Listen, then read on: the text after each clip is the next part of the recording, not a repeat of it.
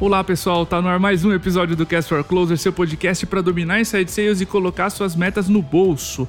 Para você que nos ouve pela primeira vez, esse podcast é feito pela MeTime, referência brasileira em inside sales. O software da MeTime organiza a prospecção dos seus SDRs para que a sua empresa gere mais oportunidades comerciais mais pipeline de vendas. Para saber, para conhecer o software, acessa metime.com.br. Para você que nos ouve há bastante tempo, a gente está com uma novidade agora em 2022. O Spotify permite que você avalie com estrelas seus podcasts favoritos. Então basta clicar na logo do Cast for Closers dentro do aplicativo. No seu celular, isso não vale para o desktop.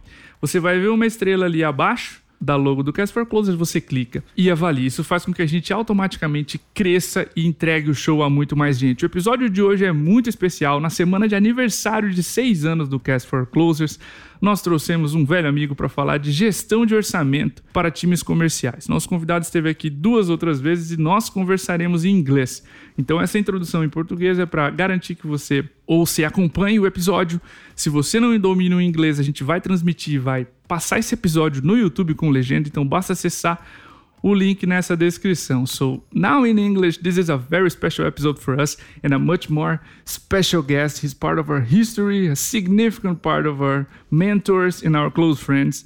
In our anniversary week, celebrating six years of broadcast, uh, the best guest for you, and opening our seventh season to talk about budget management for sales teams. We're so happy to have here for the third time Matt Doyon. He's Chief Revenue Officer at Rock Content. Matt, Cast for Closers number three for you. They say the third is a charm. How are you? Yeah, great. It's great to be back a third time. Uh, glad I haven't worn out my welcome. Let's make sure we make it a third the best time. Yes, yes. Last time we were joking about bringing you every four years, so it's been only two since you, okay. since you got here for the last time. So we're getting there. Well, I'm getting older, Diego. So you know, we're, we're, running out of some topics here. I think you know we're getting into budgeting now, and I think next one is going to be what do salespeople look like at the point of retirement? you know, how do you prepare to ride off into the sunset? Yes, yes. So we're getting old and still discovering new topics to cover here. So that's fantastic, and it's a fantastic thing to have you here to cover budget management. So Matt, we have all shapes and sizes of companies listening to this show, and I want to start small. Right. In the very beginning, you just want your first clients and maybe your first sales rep, and staying alive is all that matters. And I can remember Meetime's days of that. So my very first question is when and why a sales leader should start worrying about assembling a budget yeah, this is one that I wish I had spent a lot of time on, a lot more time on than I had in the early days with Rock. Um, and yes. if I could go back again, would have certainly wanted to dig into it more. I think founders are a lot better at this than external sales leaders that are brought into the organization because the founders are right there with the capital. They yes. see what the bank account is, they see what the balance is, and they know how much is there they're staying on top of runway, they're staying on top of cash balance. So if you're not a founder and you're not really hands on with that, it is really, really going to be to your advantage to start learning that for a couple reasons. One, if you're selling business to business, you should fundamentally know your own business first. It's going to be a great education for you to get into the details of every area of your business and how it runs on that financial operating system. And then, secondly, like anything in sales, you're asking for money for something. And in sales leadership, it's no different. You just end up selling internally. So you're yes. going to have to ask for money for stuff. And it might be a little easier to do that internally because you have all the data, you are part of the team, you know what the operating system is. You can get a meeting with the decision maker, hopefully, which is a little different than an external sale, but it's still a sale. You have to justify the investment. You have to tell a great story. And every dollar or real that's spent on something is a dollar or real that's not spent doing something else. There's always opportunity cost. That money just doesn't sit in the bank usually. Yes. So you have to understand what the sacrifices are. And unless you really start thinking about budgeting early, you're not really going to be able to tell that effective story. Listening to you talking, it all started here for Meetime with you just said unit economics. I think six to 12 months after foundation, we, we started thinking, how many leads do we need to hit next year's goal? How many reps would we need? Do we have enough money to pay for all that? And this is yeah. a very sensitive topic. And as you should expect, Matt, we started with uh, an undersized marketing team. So, my first warning and caution here for our listeners you should start aligning marketing and sales budgets so your marketing team doesn't bleed the quality of the leads doesn't consequently bleed also yeah and obviously sales is bringing in the revenue yes. Uh, and there's a lot of money going out and in the early days most businesses do not have an unlimited supply of cash right right i remember at rock we always budgeted against worst case scenario and worst case scenario was Dying. we could be out of business in six months yes. And thinking, okay, if there's this nightmare scenario and we don't have enough money to keep the lights on six months from now, how is that informing our decision making on what's really essential to invest in today? And that's really what you have to do. It's how you have to look at those decisions because every hire, every software, every event, whatever it is, it's so critical to the success or potential failure of the business in those early days. So you really put them under a microscope. Yeah, for sure. Everything can be decisive. Matt, there comes a time during that initial traction, I mean, between 30 and 50 people, when we listen from our CEO, stop asking me how much do I have and start asking me for how much you need. And this yeah. also happened for Meetime. And not every sales leader is ready to do that. So at that initial traction, when you do worry about how much money you ask, because there's a little buffer that you can, that you can ask more, how do we translate our goals into a what I call medium-sized budget? Yeah, and there's a key element that I see missing in a lot of those conversations. So, first thing, what you were referencing is absolutely right. That's part of the evolution of a business as it scales. CEOs get too busy to get really hands on with everything. They have yes. to delegate, and as part of that delegation, they have to have the plan be written by the leader that they've delegated it to, and the CEO needs to play editor in chief. So they want to see that plan written out and have really sound logic behind why it was written the way it was written, what the justification is, and then they'll come in with some analysis, hopefully some great provocative questions to challenge some assumptions if they're there and really justify where to spend and why. But the missing ingredient I've seen in those is for how long. And it really takes into account total investment cost. So if we tend to look at things like a snapshot, only one month, one quarter, one semester, for a lot of businesses, that's not a lot of time. And a lot of the investments that we make in sales you go into debt, you go into the red for quite some time before you recover with hiring a new salesperson or yes. implementing a new technological investment. And you have to really take into account that total cost of the investment for as long as you're going to have it before you start to recover and see the benefit. If you don't really map out the full total cost of what you're really asking for, then that can really submarine you on future conversations because you could come back six months later and everybody is looking for the big return where it's going to take a year or 18 months maybe to see the yes. full impact on the return from that investment. So, really looking at those bigger budgets as you start to scale from not just what's the investment, why is it important now, what does it mean if we have it, what if we don't, but how long are we going to need this investment, and what is the full story as it gets played out over time. It's fantastic you mentioned this because the projects are getting bigger, the budgets also, and we are talking here about consequences. Will the close rate diminish and hurt our cash flow? So we're talking about how much long do we need from that investment to recover? I think it's that. Exactly right. And what sales leaders really need to look at this like is a sale that they're going to need to keep making internally again and again. Ah, okay. Because the budget is a living, breathing, moving thing. And as the budget is the foundation of the business, it will change as the business changes. If the business is mm-hmm. hopefully mm-hmm. growing, your budget's going to grow. If the business should unfortunately contract, the budget's going to have to reflect that as well.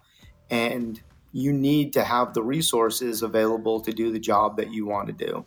So you're always balancing resourcefulness with the resources that you're asking for and you want to get those resources that you believe you're going to need to effectively do your job so having that conversation and having your data having the numbers having the business plan mapped out it's just a sale. That's all it is. Yes. you got to look at it that way and have your stuff together. Be prepared to have that very data driven conversation with a very driver results oriented CEO because almost all of them are very driver results oriented, fast moving bottom line people. Be hmm. ready to make that sale and have your business plan tightened up. Yes, yes. It always sounds like a business plan sold internally. So, Matt, and there's also a time, my third question, when the company and its budget gets even more complex around 100 or plus people. So we need to budget considering pods, different sales teams, ops and support teams, technologies, events, team building, and everything that goes with it. So right. my question is, how does usually a budget grow in size and complexity in this phase, and how do we adapt to that? Advice there is to really itemize out as much as you can by business unit. So this has happened at Rock over the years. We were just one company in one geography doing one thing seven years yes. ago. And now we're in multi geographies with different business models selling different things. And very importantly, at different stages of their evolution, which goes back to that how long you need the investment piece. Yes. Where there are some businesses, you know, we have a small business unit in Brazil, which is very highly evolved and it gets a return on investment very quickly which is great. But that operating system is very different than, say, the less evolved US enterprise business that we have right now, which takes a lot longer to see a return mm-hmm. on that investment. And dollar for dollar, the investment is bigger. So you really have to look at each of those scenarios under themselves and break out sub budgets and really understand what are the differences in this one team, this one investment, this one geography, wherever it is? If it's an experiment that you're running, run the experiment on its own and be able to look at the cost and the return and the benefit from that experiment by itself.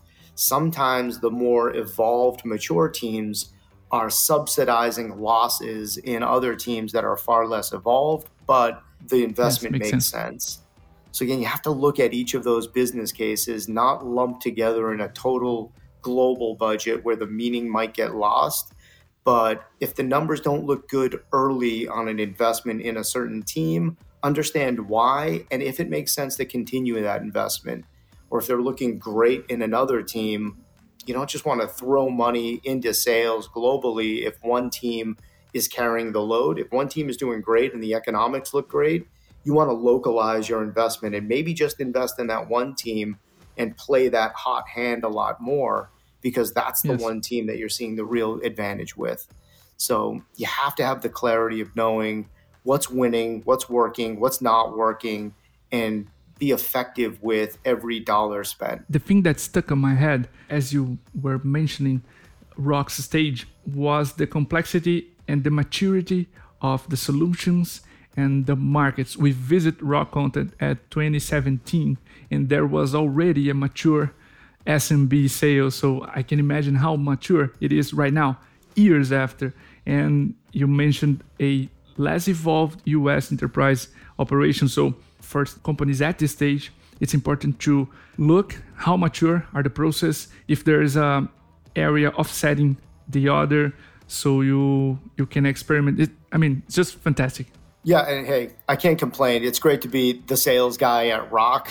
Um, our yes. marketing team crushes it, so they're already starting to dominate the U.S. market and get plenty of organic traffic, and the conversions are coming in. So, just like it's always been at Rock, it's a fortunate job to have being the guy that just gets to handle all the inbound volume that we get.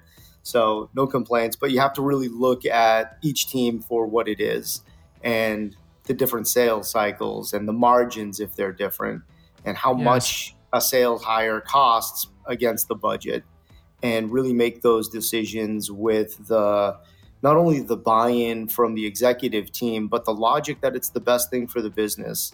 If you're going to go into the red and take losses in investing in a team to grow in the future, you can do that as long as you have a compelling case and it makes sense. But you better be ready to prove it. And just like any sale, think about what the other side is going to argue. Think about the objections. Think about the why nots and have some really, really strong, compelling evidence to forward your belief in your position that what you want to do with budget is the right thing for the business in the long run. Yes, yes.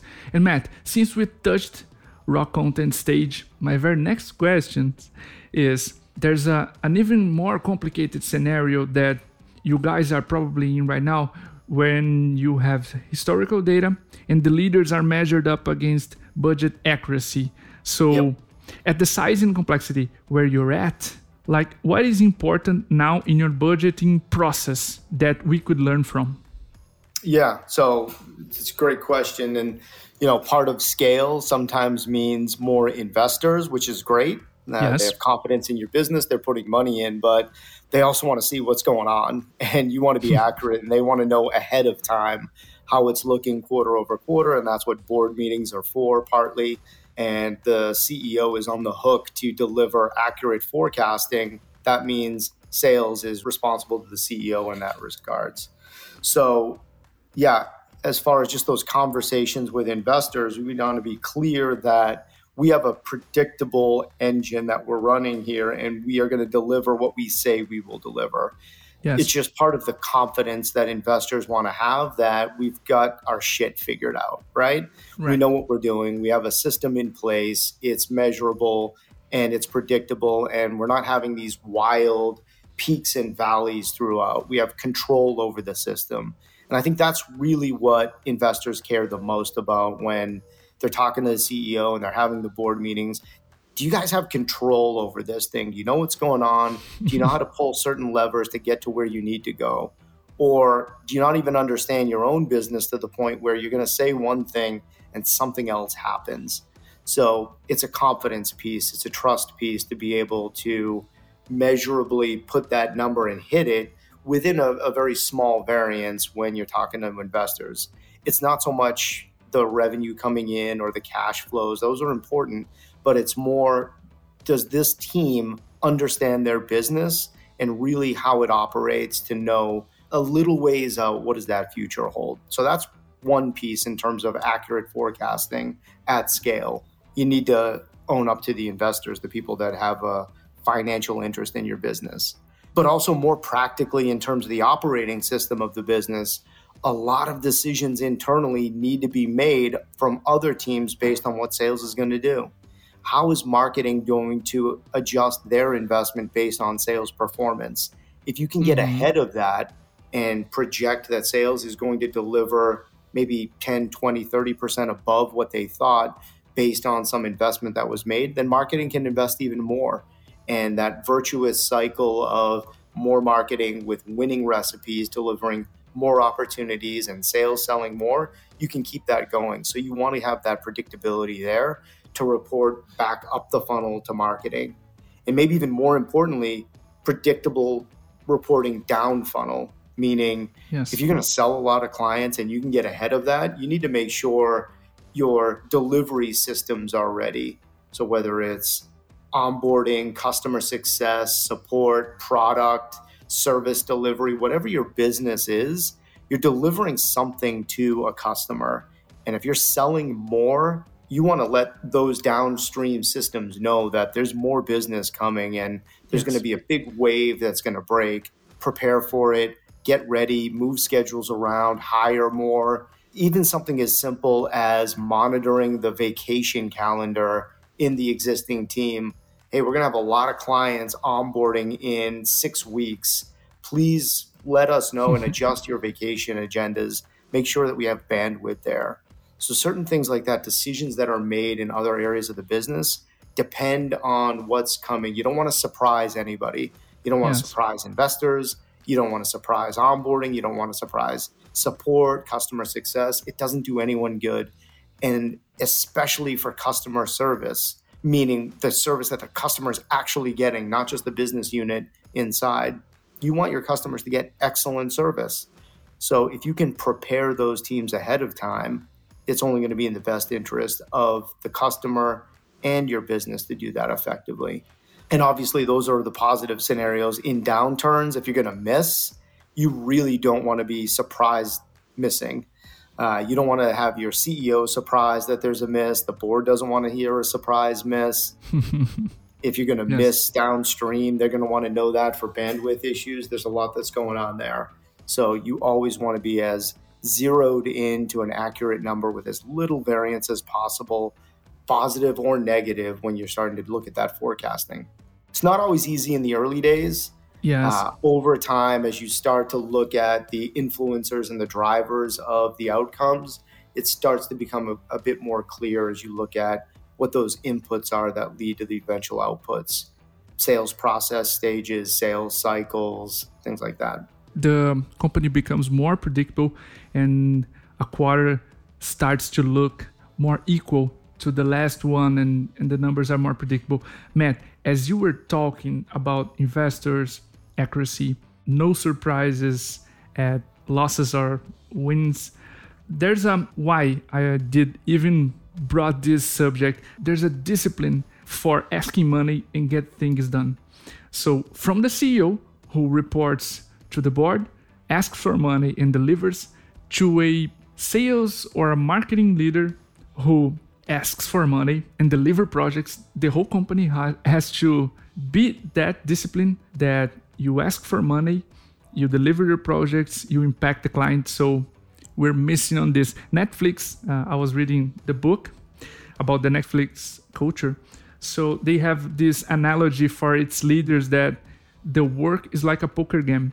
I don't expect you to play every hand. You don't have to win every hand you're in. But I expect you win more than you lose by the year. So as you were speaking, as you were talking about budgeting, uh, the accuracy for investors, I remembered that analogy that the CEO and every person in the organization has some chips, and the investors they expect your amount of chips to grow and not just like win every hand. So this is a fantastic topic to cover because it it shows so much of other abilities from a leader to deliver value through the organization. Yeah, and investors get it. I mean, they run their own businesses that way. Yes. They do a lot of due diligence. They look at a lot of businesses, and then out of every three they invest in, they expect two to fail. They get it. They're just going to win that third one overwhelmingly. So they keep their chips on the table and keep that pile growing, right? right. So they understand making bets that don't yield positive returns and then you scrap it and go somewhere else. You just need that bottom line number, the net number to continue to grow because that's how they run their business. So they can understand it. if you come to those conversations not knowing, though, not understanding, not knowing how to pick a winner, not knowing what to look at to know whether or not this investment really has a sound shot, it should be one of the three that's going to win. And I only need to win one of the three. But here's why. And if it loses and it doesn't pay off, understanding why that happened and what to learn from it, that's what they want to hear. They don't expect you to win everything. So, to wrap it up, Matt, the first rule we hear from our finance team is that you don't touch your budget after it's defined. And this is considered like a sacred hmm. rule. It follows you through the history of the company. Once the budget is decided, we cannot touch it. We have to adjust within. And so, since there's always an X factor and uncertainties involving the future, how do we accommodate changes in the strategy to fit the budget? Yeah, so I mean, finance is absolutely right in saying that, right? They need yes, to be the, the gatekeepers and the stewards of consistency. They can't have a, some fly by night process where the budget is constantly changing, constantly being reworked. There are no controls. That does not lead to that predictable system that everybody wants. However, we all know that in the real world, that just doesn't stay true. Sometimes when if the business stays flat and everything hits the forecasted numbers exactly as planned against budget yeah there probably won't be many changes within the budget. Maybe you move money around inside that budget but the total number will stay But what often happens is uh, either a business does better or does worse than what they projected. And if you do better, oftentimes you want to keep playing that hot hand. You want to make more investments. You want to keep growing. So if you put up the great results, why stay conservative? Why not continue to bet? Make some small adjustments to get a bit more aggressive, experiment in certain areas. I mean, if marketing and sales are crushing it ahead of budget with their current investment, why wouldn't you want to invest more? So as long as you have the numbers there and you could tell that story, it's great. And we all know that it works in the other direction. You know, maybe there's a crisis, something happens in the economy. We all saw that two years ago with the onset of COVID. You have to look at the real world and what the performance has actually delivered. And sometimes the budgets need to be drawn back. Yes. And again, this is where the downstream effects and upstream effects come in and why sales is so important to an organization. If sales doesn't deliver, marketing isn't justified. You know, their budget is not justified because it didn't deliver revenue. So they're going to get budget cuts if sales doesn't do its job. If sales doesn't do its job and you're not selling enough, the support teams, the delivery teams, customer success teams, what are they for the business? They're not needed in such great numbers. That budget yes. isn't justified because you haven't sold enough. So there's a lot of weight on the shoulders of sales to deliver not just for the customer, but for every other employee in the business. They're counting on sales to do its job. Otherwise, the whole business could contract and nobody wants that. Yes, it makes total sense. Maybe that's why we carry so much responsibility within sales teams to be the velocity, to reflect the velocity that company is growing. It depends on sales and wow, that uh, it's been a fantastic episode, Matt. I yeah. learned a Actually, lot. let's not leave it at that. That's a pretty dour message, right? That's a downer. I don't want to leave it on, hey, yeah, the business contracts.